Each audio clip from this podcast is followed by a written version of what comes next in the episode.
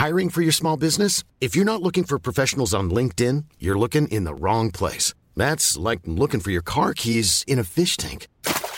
LinkedIn helps you hire professionals you can't find anywhere else, even those who aren't actively searching for a new job but might be open to the perfect role. In a given month, over 70% of LinkedIn users don't even visit other leading job sites. So start looking in the right place. With LinkedIn, you can hire professionals like a professional. Post your free job on linkedin.com slash people today.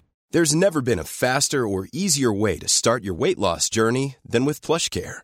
PlushCare accepts most insurance plans and gives you online access to board-certified physicians who can prescribe FDA-approved weight loss medications like Wigovi and Zepbound for those who qualify.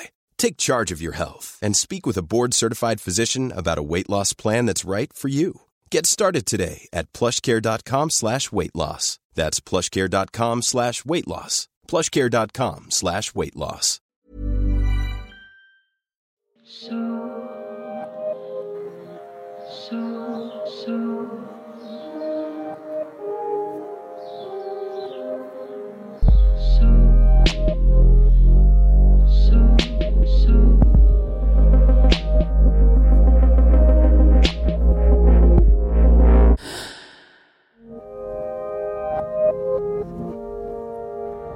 Dans sa pièce Dans la mesure de l'impossible, l'auteur et metteur en scène Thiago Rodriguez explore les sentiments des humanitaires vis-à-vis de leur travail.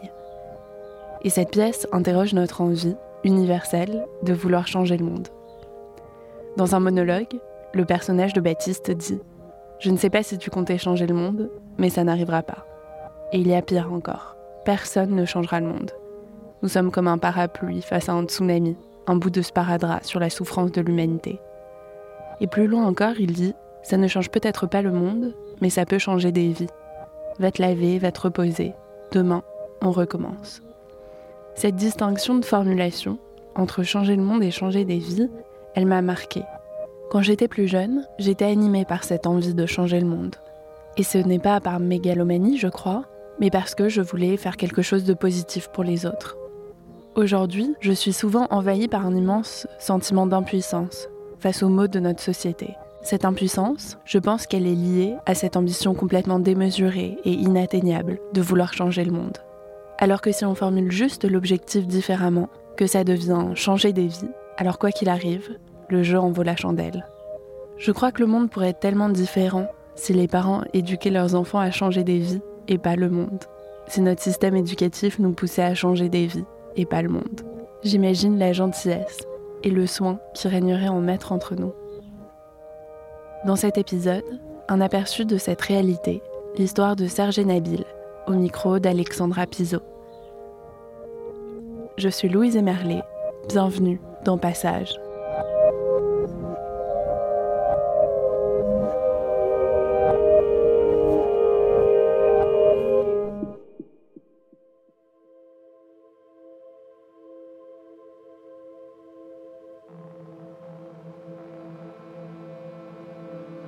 Y a une histoire que j'aime bien, euh, c'est l'histoire du petit colibri. Il y a une forêt où il y a un grand incendie qui démarre. Et puis euh, c'est catastrophique parce que tous les animaux sont touchés par cet incendie. Et pourtant, ils restent tous euh, sans rien faire. Tous, en fait, sauf un oiseau, un colibri.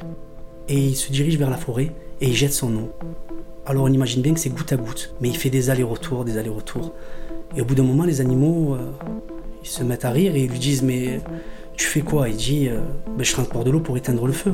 Et ils lui disent Oui, mais attends, hein, c'est pas avec ton bec, ton petit bec, que tu vas éteindre le feu. Et lui, il dit Oui, c'est vrai, mais en tout cas, au moins, j'aurais fait ma part.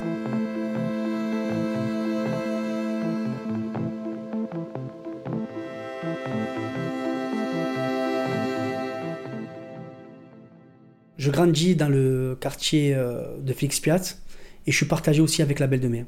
Fexpiat, j'ai mes parents, j'ai euh, ma maison là-bas. Et à la Belle de Mai, euh, j'ai ma grand-mère.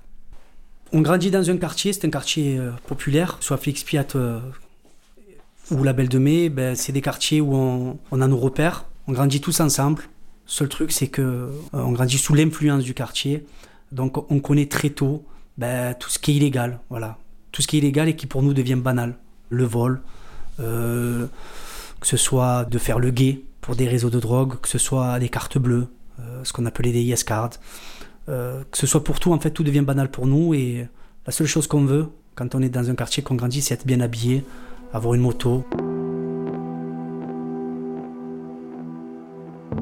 On va idolâtrer le voyou, celui qui passe son temps à rouler des mécaniques, celui qui fait peur, voilà. celui qui a de la notoriété, mais la notoriété mal fondée. On a peur de lui parce que c'est un voyou. Ben, quand on va le voir, que ce soit dans les salles de mariage, que ce soit dans les. Voilà, quand on le croise, ben, c'est des grands salamecs parce que voilà, on, l'admire. Et à côté de ça, ben, le, le pauvre plombier ou le carreleur qui, passe ses journées à, se casser les genoux pour nourrir sa femme, ses enfants et payer son loyer, ben, on n'en parle pas. Nous, dans un quartier, ça ne nous intéresse pas. C'est fait presque de la peine travailler si dur pour nourrir sa famille. Et ça, je trouve ça dommage. Quand on est à Marseille, euh, on est à Marseille, on est à côté de la Méditerranée, on est dans la Méditerranée, et du coup, eh ben, on y passe son temps. C'est-à-dire que j'aime beaucoup, euh, je vais beaucoup au calanques avec des amis, on s'amuse à sauter des rochers, c'est notre dada. Même si pour les calanques de Sugiton, on marche 45 minutes, mais voilà, c'est du sport, on fait beaucoup de sport aussi dans un quartier. On fait du foot, euh, fait du tennis contre des murs parce qu'on n'a pas de terrain de tennis. Et euh, on, passe, beaucoup de temps ensemble. On, joue même à des jeux, on va dans des bâtiments désaffectés, on joue à police voleur, on joue aux, Indiens, aux cow-boys. Voilà, c'est une, une, enfance euh, qui est bien remplie, c'est une enfance où on s'ennuie pas. Mais c'est une enfance euh, qui a peut-être besoin d'être plus encadrée. Je suis adolescent, je ne sais pas je sais pas trop où la vie va me mener, mais euh, j'ai vraiment ce truc où je veux être. Je veux être ce qu'on appelle, nous, au quartier, un gros voyou. Par contre, une chose est sûre, c'est que je sais aussi que je suis pas quelqu'un de méchant. Voilà, quand on entend parler des gros voyous, on sait qu'il y en a qui font des choses terribles et je sais qu'il y a des choses que je pourrais pas faire. Voilà. À ce moment-là, je garde au fond de moi une passion secrète, c'est tout ce qui touche au monde de la mer. C'est les poissons, je connais euh, les récifs. Euh. Du coup, je suis partagé entre les deux. J'ai euh, deux choix qui s'offrent à moi. Je veux être un gros voyou, ou alors, ben, j'aimerais avoir un métier qui va justement avec euh, les métiers de la mer. Ben, je me dis, soit je fais ça, soit je fais voyou, je sais pas trop encore.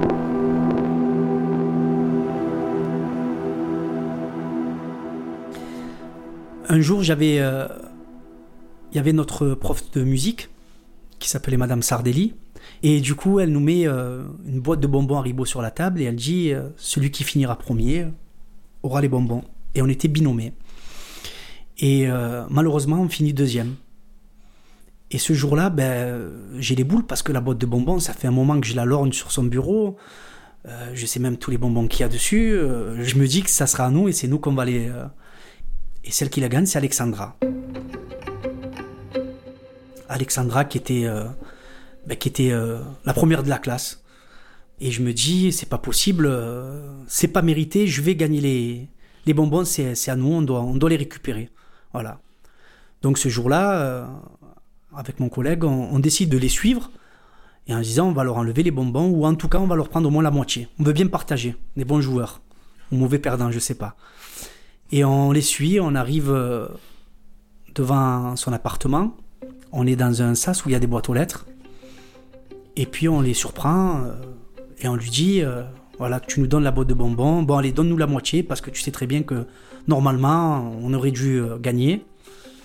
Et puis là, Alexandra, ben, elle dit non. Et elle lâche pas sa boîte de bonbons. Je comprends pas. Parce que je me dis, normalement ça aurait dû être facile. Un coup facile, comme on dit. Mais là, non, elle veut pas lâcher les bonbons. Elle me dit non, tu n'auras pas les bonbons, tu les as pas gagnés, je te les donne pas. Puis on insiste, on commence à dire. et elle me dit non, non à la rigueur, je veux bien vous en donner 2-3. Euh, et euh, on tombe deux, on dit non, non, euh, t'as pas compris. Nous, on veut bien t'en donner 2-3, mais la boîte, c'est. À nous. Et elle veut rien savoir, et elle rentre dans l'appartement avec sa copine.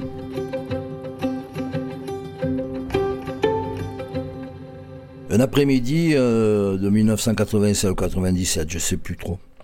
J'arrive à la maison plus tôt que d'habitude. D'habitude, euh, j'arrivais largement euh, bien plus tard. J'arrive en même temps que ma fille Alexandra. Elle est avec une de ses copines euh, qui, et elles rentrent toutes les deux du collège. Mais elles sont un peu en panique, un peu apeurées. Elle me raconte que la prof de musique leur a fait faire un exercice et que la récompense à l'issue de cet exercice était une boîte de bonbons et qu'elles ont gagné toutes les deux. Seulement, il y a un petit hic. À la sortie, euh, deux élèves de sa classe sont venus leur réclamer les bonbons et leur ont dit c'est à nous de gagner la boîte, c'est pas à vous. Et ils les ont suivis jusque devant l'immeuble où on vit. Et, là, bon, ma fille est arrivée à rentrer avant eux et ils se sont réfugiés dans l'appartement. Donc là, avec mon collègue, on se regarde et on se dit attends, on est des marioles ou on l'est pas? Donc on décide d'aller jusqu'au bout. On, sonne à la porte. Et là, il y a, une voix d'homme euh, qui répond et nous dit je descends, j'arrive. Donc euh, là, il s'offre deux choix soit on s'échappe et on, on sait qu'on se regardera pas dans les yeux avec mon collègue, ou alors on, est les marioles qu'on a décidé d'être et on reste. Je descends et je vois deux gamins, 13-14 ans, faisaient les, les casseurs. Mais je sens bien qu'ils jouent, je sens bien qu'ils sont pas dangereux. Je me dis, bon, je prends la posture de quelqu'un qui doit rester ferme, mais pas violent. La boîte de bonbons, vous les avez pas gagnés et vous les aurez pas. Et surtout, que ma fille ne vienne pas me dire qu'il y a eu des représents. Et il s'en va, sans rien dire de plus, sans avoir crié, sans nous avoir menacés. Voilà. Serge, il a réagi sans aucune violence. Il a, quand il a parlé, euh, il a été clair, avec du charisme. Je reste euh, plutôt courtois. Ils repartent tous les deux, sans la boîte de bonbons. Pour moi, c'est fini. On passe à autre chose. Ni j'ai giflé les gamins, ni je les ai pris par le col, ni je les ai menacés de quoi que ce soit. J'ai fait l'adulte autoritaire en disant stop. Je rassure ma fille qui était un peu stressée, mais tout va bien. Au final, il ne s'est rien passé de plus.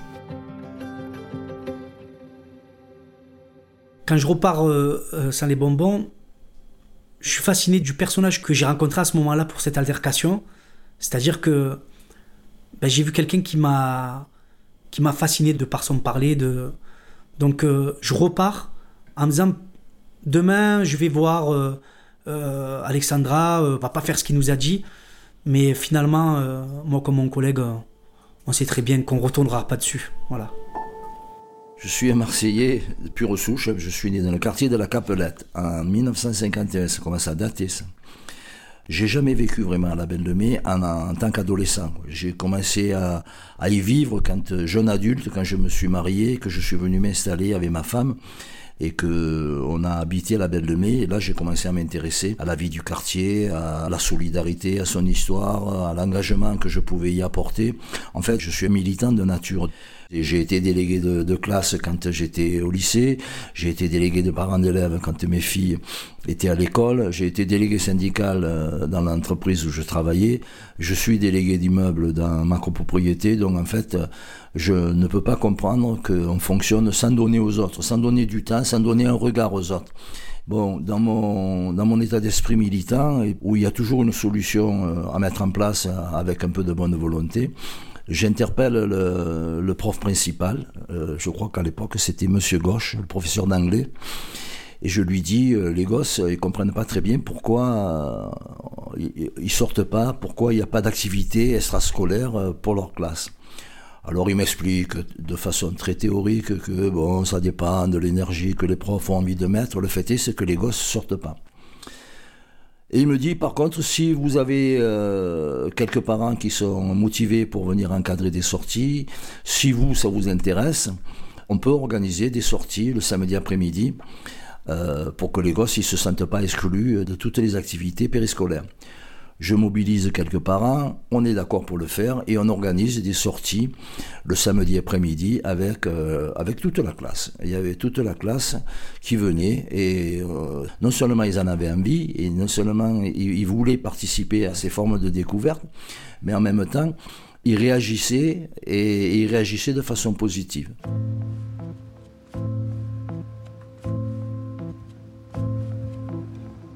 Alors un jour, il y avait des sorties qui étaient faites, pédagogiques, mais auxquelles j'assistais finalement jamais parce que ben, à ce moment-là, euh, mis à part euh, justement ben, la plongée ou tout ce qui était musée, tout ça, ça m'intéressait pas. Donc euh, j'entendais souvent euh, qu'il faisait des sorties, mais j'y allais jamais. C'était le samedi, euh, ça m'intéressait pas, j'avais pas envie d'y aller. Et un jour, j'entends que la sortie, c'était une sortie pour visiter la Comex. Et la Comex, ben, j'en avais entendu parler. On est, on est dans des petits sous-marins, on va, on va visiter les fonds, on va étudier les, les... Et donc, je dis, ouais, ouais, je vais faire la sortie à la Comex, ça m'intéresse. Et ce jour-là, quand on arrive, qu'on a, on a le rendez-vous, euh, il me semble que c'était devant le collège, je vois qu'il y a Serge. Et en fait, euh, je me rends compte que c'est lui qui a organisé la sortie euh, pour la COMEX. Quand je le vois, je me dis que ce mec, je veux, j'essaye un peu d'attirer son attention, à marcher droit, à lui montrer que j'ai un bon discours, que je suis gentil. et je sais pas si ça fonctionne, mais on fait cette sortie justement à la Comex qui se déroule super bien. Nabil est motivé et intéressé euh, pendant la visite. Je vois qu'il tend l'oreille. En fait, Serge, ce mec qui comprend que je m'intéresse à la plongée, arrivé un paragraphe, un moment, il y a Serge qui dit Nabil, ce qui arrive, ça va t'intéresser. Et en fait, quand il dit ça, je me dis, ben, c'est quand même. Euh, c'est qu'il a confiance en moi, c'est qu'il sait que je m'intéresse vraiment. J'ai réussi en fait à faire ce que je voulais faire. C'est le principal qui me dit euh, Nabil a bien aimé euh, vos commentaires, il aimerait faire de la plongée sous-marine.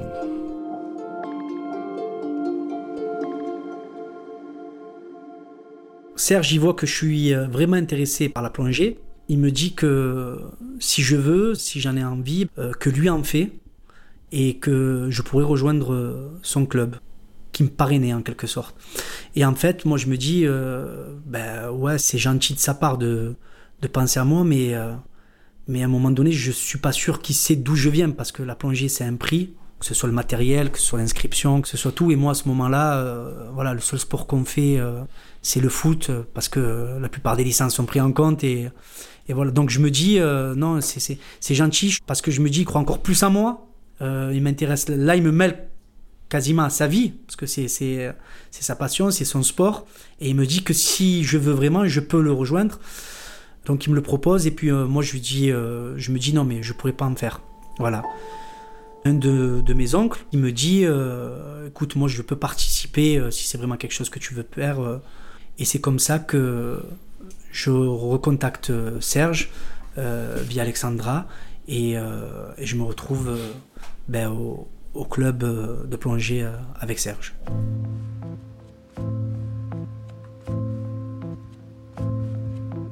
La plongée, comment ça se passe à mes débuts On arrive, il y a énormément de consignes à respecter parce que la plongée, avant tout, c'est de la discipline. Faut pas oublier qu'on engage quand même un, humain qui doit vivre sur Terre avec de l'oxygène. On l'engage à, rentrer dans l'eau et à vivre à respirer avec des bouteilles. Donc euh, c'est énormément de consignes et je prends vite en compte qu'il faut que je sois attentif, que j'écoute. Et moi, qui ai eu pour habitude de jamais trop respecter les consignes ou euh, d'écouter et puis encore moins les ordres, ben, je me rends compte que là c'est vital. Donc c'est vraiment le, je prends vite compte que c'est un, sport, une discipline qui est encadrée et, je m'intègre vite fait. Du moment qu'on est sous l'eau, ben on, s'entraide et puis euh, et puis il y a ce truc d'être engagé vers l'autre. Un exemple, euh, j'étais avec des gens sûrement aisés, des gens moins aisés. Euh, en tout cas, moi, je pense que je faisais partie des moins aisés. Mais quand on va sous l'eau, on fait un exercice où on, s'échange les détendeurs. Et ça veut dire de prendre le détendeur de sa bouche et le donner à l'autre. C'est peut-être juste un geste, mais pour moi, ça veut dire beaucoup.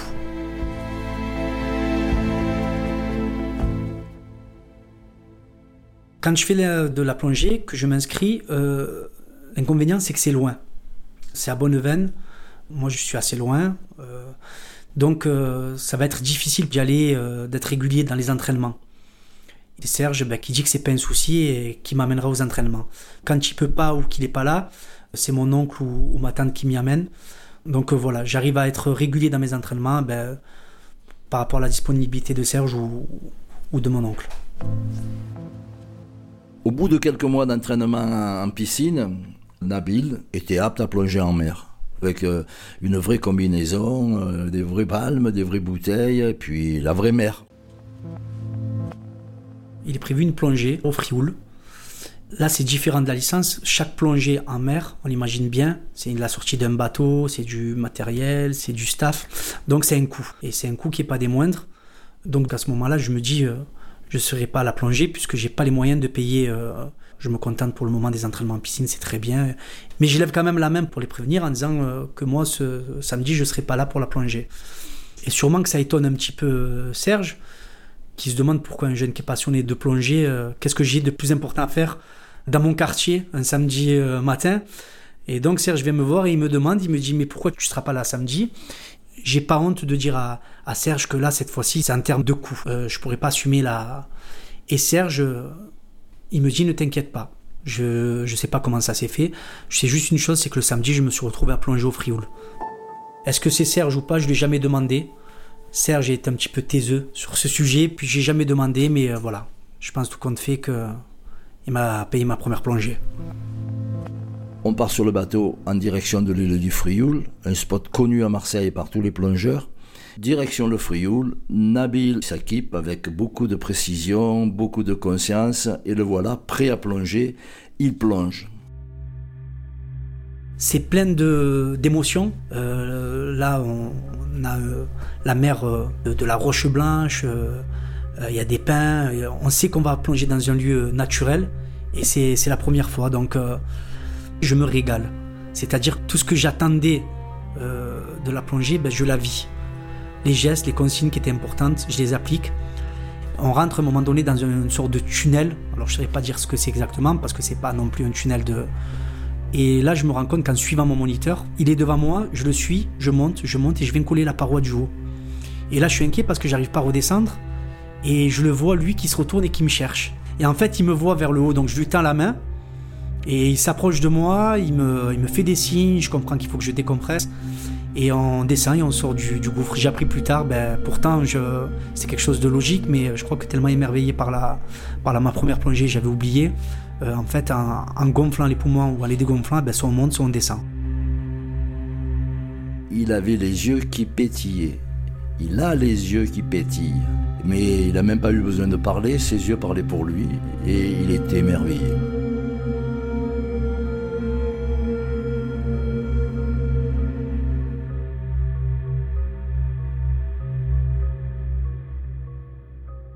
Au quartier, quand j'arrive, je suis. Euh, ça y est, maintenant tout le monde sait que je fais de la plongée. On pourra plus se moquer de moi parce que là j'ai j'ai touché quelque chose. Voilà, c'est pas juste une passion que je vois à la télé, c'est Nabil fait de la plongée. Voilà, en bouteille. Il le samedi sur un bateau, il va plonger, euh, il part à Bonne-Veine dans une piscine euh, avec un monsieur grand costaud. Donc je fais de la plongée, tout le monde le sait, j'en suis fier. Je suis arrivé à une, certaine gloire qui a fait que différemment, ben, j'ai pu avoir une chose de plus que les autres. voilà. je finis le collège et là je me dis je vais rester dans ce que j'aime. Et donc, euh, je choisis la voie de faire un BEP mécanique bateau. Euh, ça se passe bien. Et euh, puis là, quand je finis, je reste un, an. Je prends une année sabbatique, comme si j'étais très fatigué à ce moment-là. Et, voilà, je, je fais rien de, spécial. J'aide ma mère. On a une pizzeria à ce moment-là. je l'aide, je travaille avec elle. Et je m'en vais, au bout d'un an, un an plus tard, je, je m'engage dans la Légion. Euh, et à la Légion, je rencontre euh, quelqu'un qui me demande comment ça se fait que je me suis engagé dans la Légion, qu'est-ce que je fais là, parce que peut-être qu'il voyait que j'étais pas épanoui euh, comme j'aurais dû l'être. Et je lui explique, il me dit mais pourquoi t'es pas parti, t'as fait de la plongée, que t'aimes ça, pourquoi t'as pas été chez les commandos marines? Je lui dis que je pense que c'est compliqué. Euh, il me dit non, et en fait, c'était quelqu'un qui était euh, lui-même commando marine. Il avait eu des soucis. Il a coupé sa carrière en, commando marine. Il s'est engagé dans la Légion. Et quand il me met ça, je me dis ouais, c'est peut-être fait euh, pour moi, effectivement. Pourquoi j'ai pas pensé? Et donc, je m'en vais, je décroche de la Légion et je vais, je vais postuler pour être commando marine. Voilà. Donc, mon dossier est accepté parce que justement, j'avais, j'avais fait de la plongée. ils ont vu que j'étais intéressé par par le métier. Quand euh, je suis à la marine, le, souci qu'ils ont, tout a l'air intéressant. Euh, j'aimerais intégrer les commandos euh, marines, les nageurs de combat. Je sais que le niveau est très très difficile, mais je me dis que je peux le faire. Le seul truc, c'est que leurs contrats, eh ben, ils sont pas très intéressants. C'est 4 ans non renouvelables. Donc moi qui voulais faire une carrière, je me dis que c'est court. Donc là j'apprends que l'armée de l'air recrute et que dans l'armée de l'air il y a des nageurs de combat. Et je rentre chez les commandos. finalement nageur de combat, ben, j'échoue. Le niveau était très haut. C'était, très dur. Donc je décide de devenir commando parachutiste. Donc je passe les tests à Orléans et je deviens parachutiste.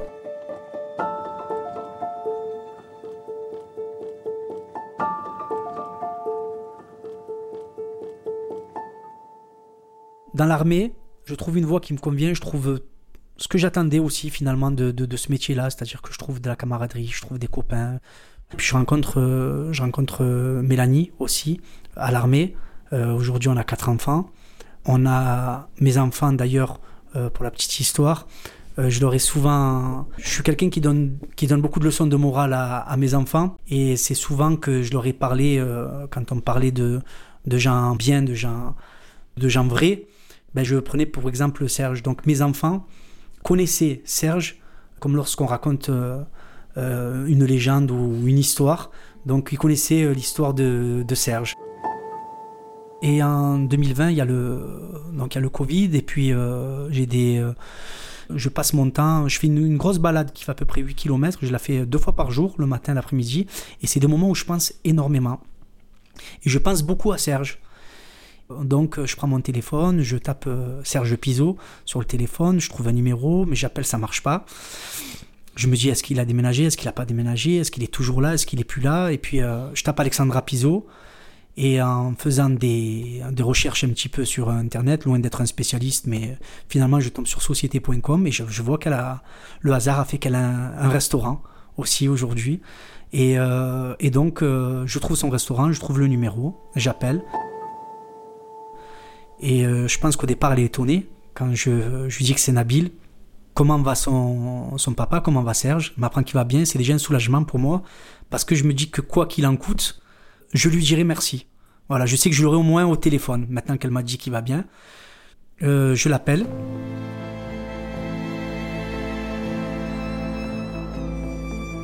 Et quand il m'appelle et qu'il me dit que j'ai été un de ces phares. Euh, j'ai une certaine émotion qui me monte euh, à l'âme et je me dis euh, qu'est-ce que j'ai fait pour que tu que tu me dises ça Il me dit que grâce à moi, grâce à moi, il avait pu prendre conscience que les choses pouvaient être sérieuses et que on pouvait faire des belles choses sans tomber dans, la délinquance. Et grâce à moi, il s'en était sorti, il avait construit une vie, sa vie d'homme, sa vie de, papa, sa vie de mari, et, il était heureux et il tenait à me remercier. J'ai quand même été dirigé. Effectivement, euh, aujourd'hui, quand avec Serge euh, on discute, Serge a l'impression qu'il a fait quelque chose de, de, de, simple, mais ça m'a vraiment dirigé vers quelque chose. Il m'a montré la route. Voilà. Donc le fait d'avoir finalement fait de la plongée, ben, ça m'a dirigé d'abord dans la marine, ben, puis finalement dans l'armée de l'air, et depuis d'avoir rencontré euh, Mélanie avec qui euh, euh, je suis très heureux, d'avoir eu mes enfants, et puis d'être venu dans le Périgord et d'avoir des restaurants. Donc finalement, de ce petit truc, on se rend pas compte, mais des fois, ça change beaucoup de choses. Et, et je pense que si tout le monde pouvait faire ça, ben, ça serait bien. Ça a été mon, mon petit colibri qui a essayé d'éteindre le feu à sa manière. J'ai envie de dire que j'ai juste agi normalement. Les remerciements qu'il m'adresse me gênent parce que je ne l'ai pas fait pour qu'il me remercie. Mais j'ai une petite fierté quand même de me dire que euh, j'ai pris une place et que cette place, euh, elle, a compté. Mais j'ai juste été le colibri dans cette histoire-là, euh, la fameuse histoire du colibri, hein, la, la, forêt qui brûle, les animaux, au lieu d'affronter le feu, fuient le feu. Et puis ils voient un petit colibri qui fait des allers-retours en mettant de l'eau dans son bec et avec euh, un peu de moquerie quand même dans, le ton. Et ils lui disent Mais qu'est-ce que tu fais là avec tes gouttes d'eau euh, Tu es complètement fou. Ce n'est pas avec ces quelques gouttes d'eau que tu vas éteindre l'incendie. Et à ce moment-là, le colibri se retourne et dit Oui, vous avez raison, mais j'ai fait ma part.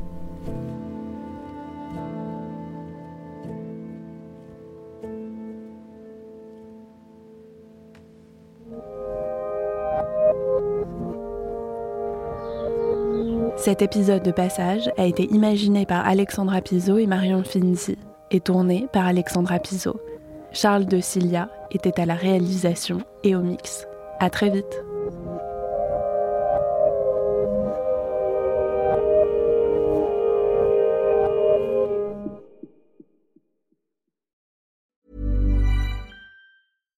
Hi, I'm Daniel, founder of Pretty Litter. Cats and cat owners deserve better than any old-fashioned litter. That's why I teamed up with scientists and veterinarians to create Pretty Litter. Its innovative crystal formula has superior odor control and weighs up to 80% less than clay litter. Pretty Litter even monitors health by changing colors to help detect early signs of potential illness. It's the world's smartest kitty litter. Go to prettylitter.com and use code ACAST for 20% off your first order and a free cat toy. Terms and conditions apply. See site for details. Brought to you by Lexus. Some things do more than their stated functions, because exceptional things inspire you to do exceptional things. To this select list, we add the all new Lexus GX. With its exceptional capability, you'll see possibilities you never knew existed, sending you far outside your comfort zone. But as much as the GX challenges you, it also spoils you. Its intuitive technology and luxurious features mean that wherever you go, you'll never go without. Live up to it. The all new Lexus GX.